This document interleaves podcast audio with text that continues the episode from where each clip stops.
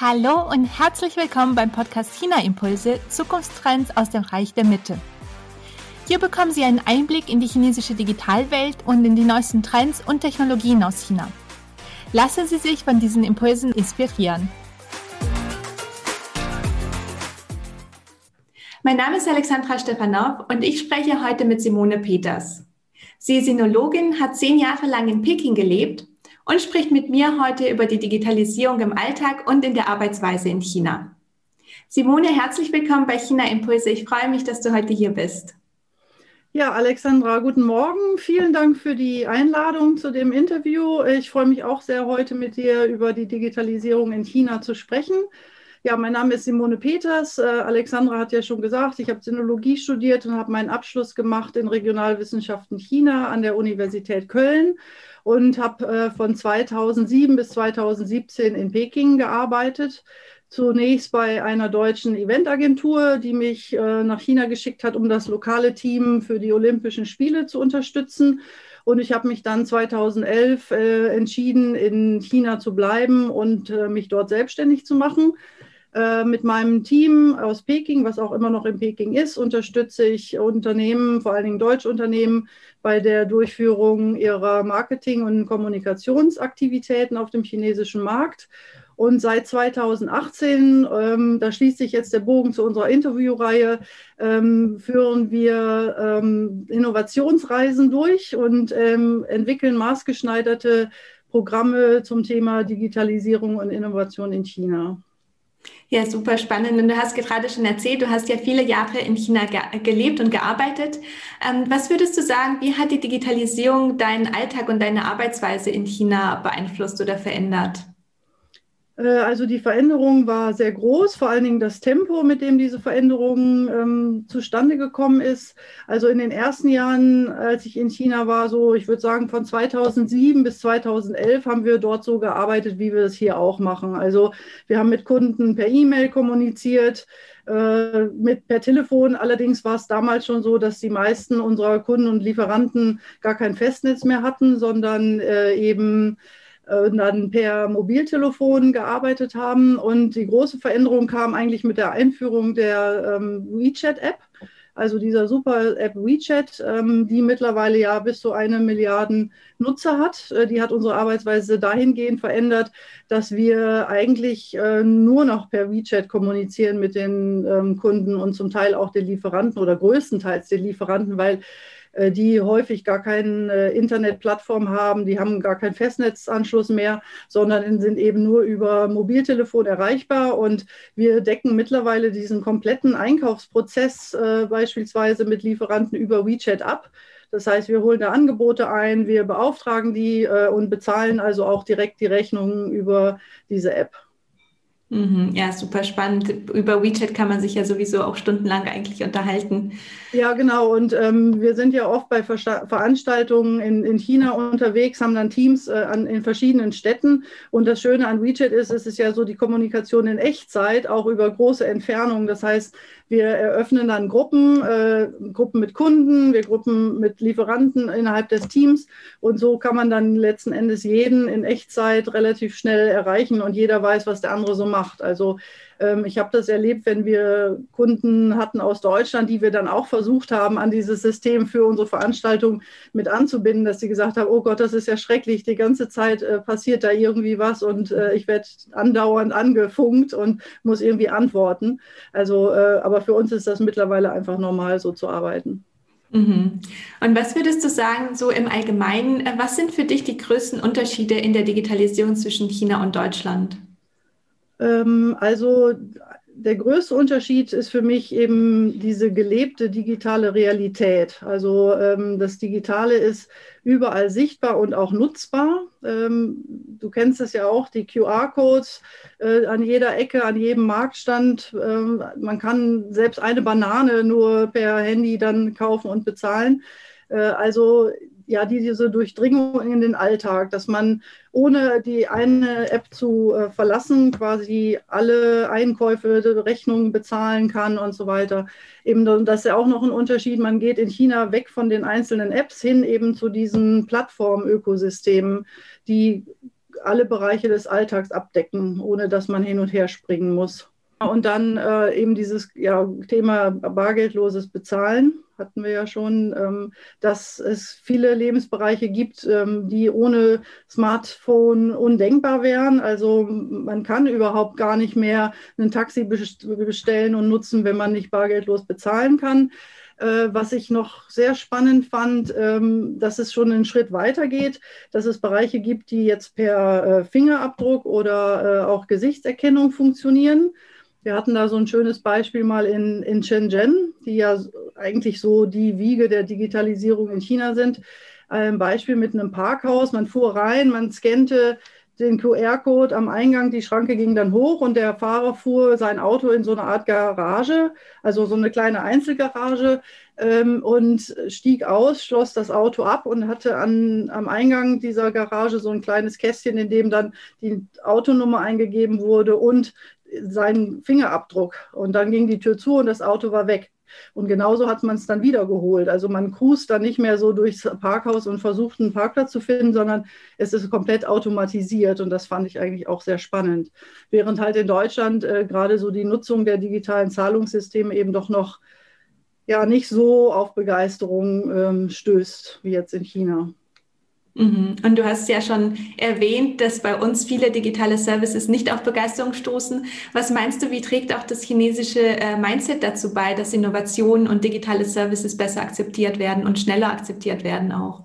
Ähm, ja, das ist einmal, glaube ich, dieses Thema, du kennst ja auch die Kulturdimensionen nach Hofstede wahrscheinlich. Äh, ich nehme dann mal als Beispiel das Thema Unsicherheitsvermeidung. Also Chinesen haben einen relativ niedrigen Unsicherheitsvermeidungsfaktor. Das heißt, sie sind offen, offener für Neues. Also sie versuchen sich nicht gegen alles und jeden abzusichern, so wie das in Deutschland der Fall ist. Ähm, ich habe sie als sehr technikaffin kennengelernt, äh, also gerade was so mobile Devices angeht. Und äh, sie planen halt auch einfach langfristiger. Also es ist nicht so, dass zum Beispiel bei der Markteinführung eines neuen Produkts oder eines neuen Geschäftsmodells man alles bis ins letzte Detail äh, planen muss, sondern es geht so ein bisschen nach Trial and Error. Und das erlaubt natürlich mehr Raum für Feinjustieren und äh, einfach auch ausprobieren. Ja. Mhm. Und du hast ja äh, vorhin schon erwähnt, du hast ja lange Zeit in China gelebt und bist vor einigen Jahren zurück nach äh, Deutschland gekommen. Was waren denn in China im digitalen Alltag die Plattformen, die du jeden Tag genutzt hast? Ja, ich komme natürlich wieder zurück zu WeChat. Das ist eigentlich ja unser Arbeits- und Kommunikationstool Nummer eins. Ähm, neben WeChat haben wir sehr viel mit Baidu gemacht, also dem äh, Äquivalent zu Google, also der chinesischen Suchmaschine. Ähm, wir nutzen täglich äh, Didi, also äh, diese Taxi-App, äh, ähnlich wie Uber. Ähm, allerdings ist es da so, dass es eben verschiedene Bereiche gibt. Man hat, kann zwischen vier verschiedenen Services auswählen. Die nutzen wir eigentlich auch täglich. Ähm, dann die Applikation von C-Trip äh, für Flugbuchungen und so weiter. Und es gibt ja dann noch so diese Everything-App äh, Meituan, über die man Kinokarten bestellen kann oder äh, Reservierungen im Restaurant macht und so weiter. Also das sind so diejenigen Apps, die wir am meisten benutzt haben.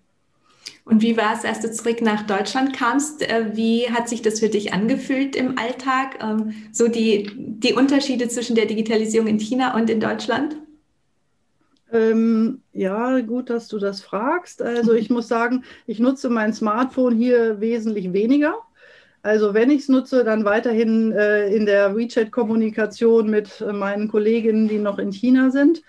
Ähm, und was mir aufgefallen ist, ist grundsätzlich dieses Thema Geschwindigkeit und Erreichbarkeit. Also durch diese App, also China ist ja eine beziehungsorientierte Gesellschaft letzten Endes. Und äh, wenn man in einer Gruppe ist, sei es in der Gruppe mit dem Kunden oder dem Lieferanten, dann wird einfach auch erwartet, dass man für diese Gruppe ja so allzeit bereit und immer erreichbar ist. Also ähm, diese ständige Erreichbarkeit die fehlt mir hier manchmal, muss ich sagen. Ja, also ich habe hier das Gefühl, äh, wenn ich mit jemandem Kontakt aufnehmen will, dann muss ich erstmal irgendwie eine E-Mail schicken und dann warten, bis ein Termin vereinbart ist. Also es ist einfach weniger spontan.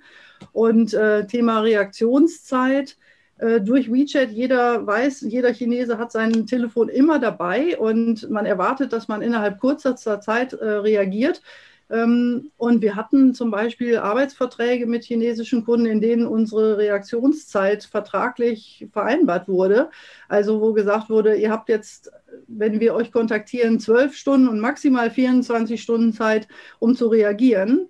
Äh, und euch zurückzumelden. Ähm, also man musste bis dahin natürlich nicht alles fertig haben, aber man musste wenigstens sagen, okay, ich weiß jetzt, äh, meine Aufgabe ist da, ich weiß, was ich tun soll, während hier ich das Gefühl habe, meine E-Mails verschwinden irgendwie im Nirvana und dann frage ich mal nach zwei Wochen nach, ist die denn angekommen und so. Also das finde ich ist schon eine sehr große Umstellung. Ja. Mm, ja, und äh, ja, in, Qualität des Internets, äh, muss man sagen, ähm, wir wissen, viele Applikationen aus dem Westen funktionieren in China nicht oder nur über dieses VPN.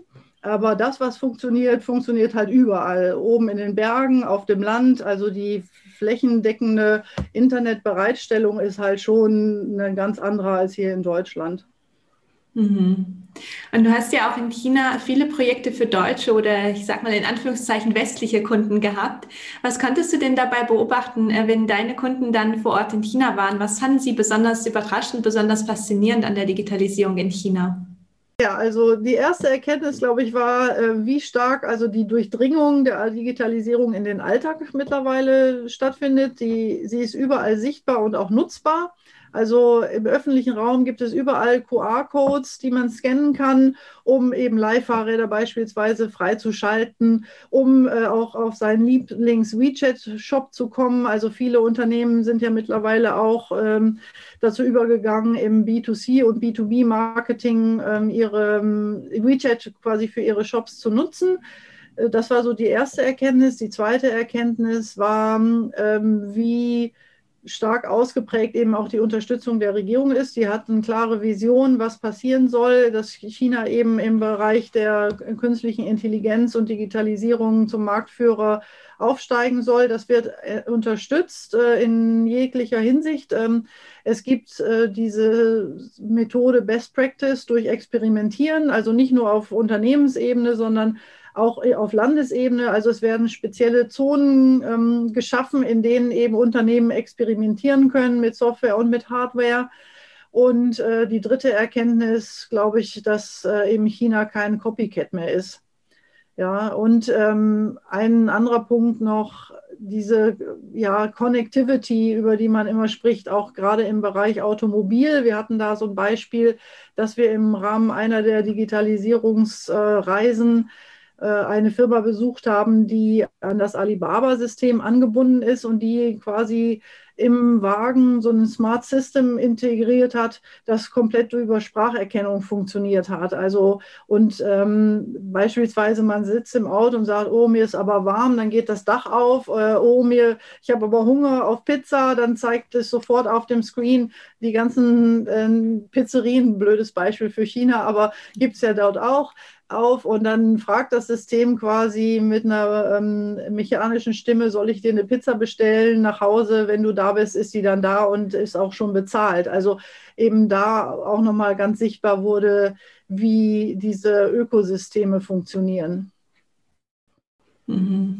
Und äh, du hattest ja vorhin schon erwähnt, äh, für dich war die ständige äh, Erreichbarkeit in China ja eigentlich ein Vorteil. Ich kann mir vorstellen, dass für viele Zuschauer hier in Deutschland es eher ein Nachteil der Digitalisierung in China ist, dass man ständig und überall auch privat angeschrieben wird äh, genau. mit Arbeitsthemen. Was würdest du sagen aus deiner Sicht? Was ist in China im Bereich Digitalisierung auch verbesserungsfähig oder was läuft vielleicht nicht so gut?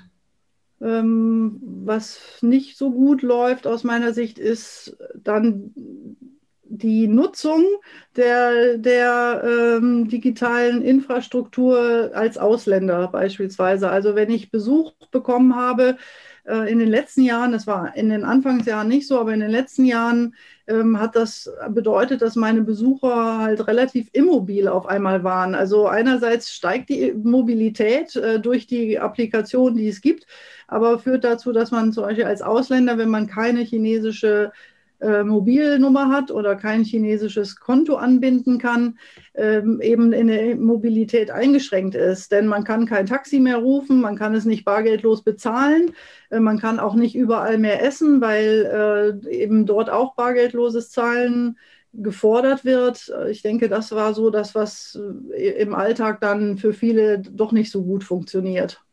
Mhm, das stimmt. Und äh, weißt du, ob es jetzt äh, Pläne dafür gibt, dass die Touristen oder eben die Ausländer, die für kurze Zeit nur in China sind, besser eingebunden werden? Gibt es da etwas, was auch dagegen gemacht wird, dass sie so ausgeschlossen werden?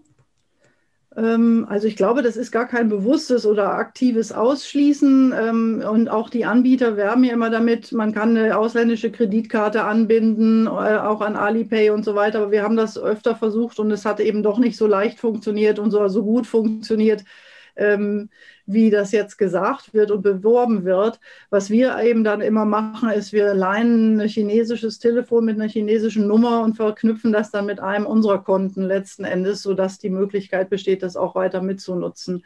Also ich sage nicht, dass es grundsätzlich nicht funktioniert, aber die Hürde ist doch eine höhere, als, als man am Anfang denkt. Und dann ist auch die Navigation durch das System häufig äh, einfach nur auf Chinesisch. Das heißt, da sind dann auch eben viele schon aufgesch aufgeschmissen, so quasi die, erste Oberfläche ist auf Englisch und äh, sobald man dann versucht, ein bisschen tiefer zu gehen, ist alles nur Chinesisch und dann kommen dann viele einfach nicht weiter.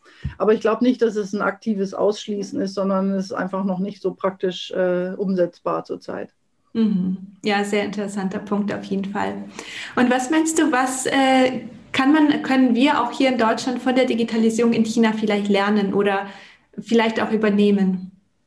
Ja, ich glaube, das Wichtigste ist, ähm, dass wir einfach selber erstmal gucken, wo wir stehen. Ja, also wo wir in der Gegenwart stehen und wo wir vielleicht auch selber hinwollen. Und was mir auffällt, ist so, dass sich hier in Deutschland man eben vergleicht mit anderen westlichen Ländern und in dem Vergleich ja oft auch noch ganz gut abschneidet. Ähm, aber mir fällt auf oder ich vermisse so ein bisschen die Offenheit, sich überhaupt mit diesem Thema äh, China und der Digitalisierung in China auseinanderzusetzen. Also du und ich, wir setzen uns damit auseinander, aber das Groß, Gros der Menschen eben nicht. Und ähm, ich wünschte mir da einfach die Möglichkeit, das auch mal anzuerkennen oder auch gegebenenfalls gewisse Dinge zu übernehmen oder einfach davon zu lernen. Und ähm, das, glaube ich, findet im Moment noch nicht so statt. Es kommt dann ja immer das Argument, ja, das ist halt eben auch eine Autokratie, das ist eine Diktatur, da, da wird eben auch niemand gefragt. Aber zu überlegen, was, ähm, wie das auch den Alltag erleichtern kann, das äh, wünsche ich mir, dass sich die Leute damit ein bisschen mehr auseinandersetzen. Denn es ist ja nicht nur das Mindset, was da reinspielt, sondern es ist ja auch der ganz normale Alltag in China. Ähm, man muss sich das ja so vorstellen, die Menschen sind es gibt unglaublich viele Menschen, es ist überall in den Großstädten laut und voll. Und ähm, dann ist es einfach schön, wenn man Möglichkeiten hat, sich so den Alltag zu erleichtern, letzten Endes auch, ja. Und, und dann nicht immer hier mit diesem Totschlagargument zu kommen. Ähm, ich glaube, wichtig wäre es, wenn man bereit wäre, wenigstens sich das unvoreingenommen mal anzuschauen. Mhm. Ja, da sprichst du einen super wichtigen Punkt an. Erstmal, dass man China und Deutschland oder Europa erst gar nicht eins zu eins vergleichen kann, einfach aufgrund der Dimension, wie du schon sagst, gerade in den chinesischen Metropolen. Und dass man sich die Digitalisierung in China auch erstmal anschauen sollte, bevor man anfängt zu bewerten, weil natürlich genau. gibt es auch viele Technologien, die man kritisch hinterfragen sollte. Die gibt es ja auch bei uns. Ähm, ja. Aber dass man dann, wie du sagst, nicht von Anfang an sagt, da schaue ich erst gar nicht hin, weil China äh, ja so böse ist. Das, genau. Dieses Schwarz-Weiß-Denken findet man ja auch so oft. Ja, das findet man halt leider sehr häufig und das ist auch was, was mir eben aufgefallen ist jetzt äh, nach, nach den zehn Jahren, die ich äh, dort war. Natürlich finde ich nicht alles toll und ich finde auch nicht, dass man alles übernehmen muss, aber ich glaube, wir müssen jetzt hier langsam einfach aufwachen und sagen, wir, es wird Zeit, dass wir uns damit beschäftigen und, und uns das mal anschauen und ähm, ja, da eben offen sein, mal auch hinter die Kulissen zu gucken. Mhm. Ja, sehr, sehr spannender Denkanstoß jetzt äh, zum Schluss. Wo können unsere Zuschauer dich denn online finden, wenn sie sich mehr mit dir austauschen wollen? äh, über mein LinkedIn-Profil. Das ist unter meinem Namen zu finden. Ähm, und dann gibt es noch meine alte Website äh, von meiner früheren Firma. Das ist sp-china-consulting.com. Äh, die wird jetzt gerade überarbeitet und hier an meine neue Tätigkeit in Deutschland angepasst. Aber im Moment kann man mich darüber auch noch finden. Super. Und dann kommen wir auch schon zu den Schlussfragen, die ich jedem Interviewpartner stelle. Und zwar einmal, hast du für die Zuschauer eine Empfehlung, sei es ein Buch oder eine Internetressource, die sie sich anschauen sollten, um China besser zu verstehen? Ähm, ja, da würde mir einfach zum Thema Digitalisierung das Buch von Kai Fu Lee einfallen, also AI Superpowers, äh, China, Silicon Valley und äh, and the New World Order. Ich habe es also auf Englisch gelesen. Das finde ich sehr lesenswert, äh, weil es einfach auch so diese, dieses Spannungsfeld zwischen den USA und China beleuchtet und letzten Endes äh, die Augen öffnet. Man sieht, äh, Europa spielt da gar keine Rolle irgendwie.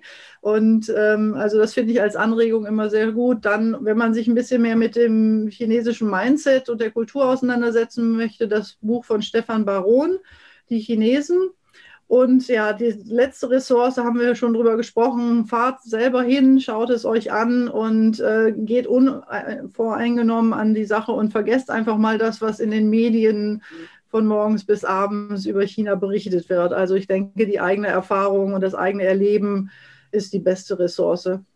Das stimmt.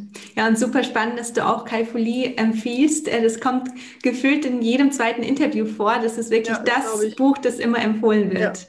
Ja, das ist, ist auch wirklich äh, ganz, ganz spannend. Und wir haben ihn mal erlebt. Also ich hatte ja schon erwähnt, dass wir so maßgeschneiderte Programme machen zum Thema Digitalisierung in China. Und wir haben eine Reise gemacht mit einem deutschen Vorstand, äh, in der Kai Folie eben auch als Redner auftrat und wir eben jetzt auch so ein bisschen Beziehung einfach zu ihm als Person haben. Äh, er ist also wirklich eine unglaublich ja, mitreißende Persönlichkeit. Deswegen finde ich dieses Buch auf jeden Fall auch sehr lebenswert.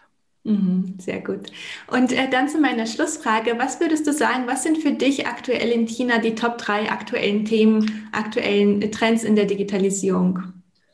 Also ich würde sagen, einerseits eben Spracherkennung und Gesichtserkennung, dann insgesamt das Thema künstliche Intelligenz und die Veränderungen, die sich jetzt im E-Commerce ähm, mit New Retail und New Marketing ergeben. Das sind für mich im Moment die spannendsten Themen. Mhm, ja, sehr schön. Ja, Simone, vielen, vielen Dank, dass du heute hier warst. Ich hatte total viel Spaß, mit deinen Einblicke ein, äh, anzuhören zum Thema digitaler Alltag in China. Ja, vielen Dank, Alexandra. Und ich habe mich auch sehr gefreut, heute mit dir zu sprechen. Wenn Ihnen diese Folge gefallen hat, bin ich Ihnen dankbar, wenn Sie diese weiterempfehlen, den Podcast abonnieren und mir eine iTunes-Rezension hinterlassen, damit dieser Podcast auch noch lange Zeit bestehen bleibt. Aber jetzt wünsche ich Ihnen erstmal eine wunderbare Restwoche und ich freue mich, wenn Sie bei der nächsten Folge von China Impulse Zukunftstrends aus dem Reich der Mitte wieder dabei sind. Bis dann und seid Jen.